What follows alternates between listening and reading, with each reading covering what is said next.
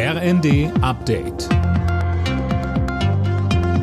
Stündlich neu. Auf den Punkt informiert. Ich bin Sönke Röhling. Guten Tag.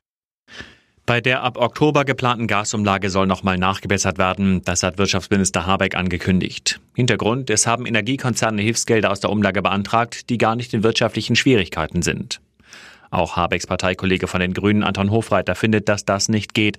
Er sagte bei NTV. Das ist nicht vermittelbar. Die Leute zahlen wirklich bereits jetzt einen sehr, sehr hohen Gaspreis und der wird weiter steigen. Und es kann nicht sein, Milliardengewinne und dann noch extra Einnahmen von den Bürgerinnen und Bürgern.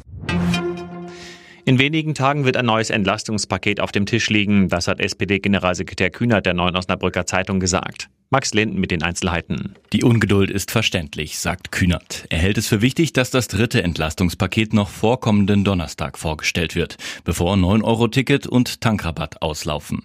Unter anderem seien Entlastungen für Pendler geplant. Zudem sollen Strom- und Gassperren im Winter ausgeschlossen werden, wenn jemand seine hohe Energierechnung nicht bezahlen kann. Und laut Kanzler Scholz werden vom neuen Entlastungspaket auch Rentner und Wohngeldempfänger profitieren.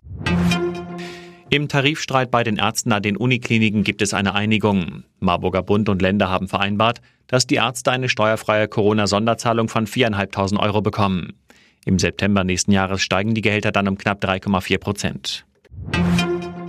YouTube, WhatsApp und Instagram sind die beliebtesten Social-Media-Plattformen von Teenagern. Mehr als drei Viertel nutzen sie laut Postbank Jugend Digitalstudie. Deutlich aufgeholt hat TikTok. Dort sind inzwischen 63 Prozent der jungen Leute. Volkswagen-Tochter Audi steigt ab 2026 in die Formel 1 ein. Ein Grund dafür ist eine Regeländerung, die dann greift. Die Motoren sollen dann mit grünem Kraftstoff betrieben werden. Für Audi passt das nach eigenen Angaben zu den eigenen Nachhaltigkeitszielen. Alle Nachrichten auf rnd.de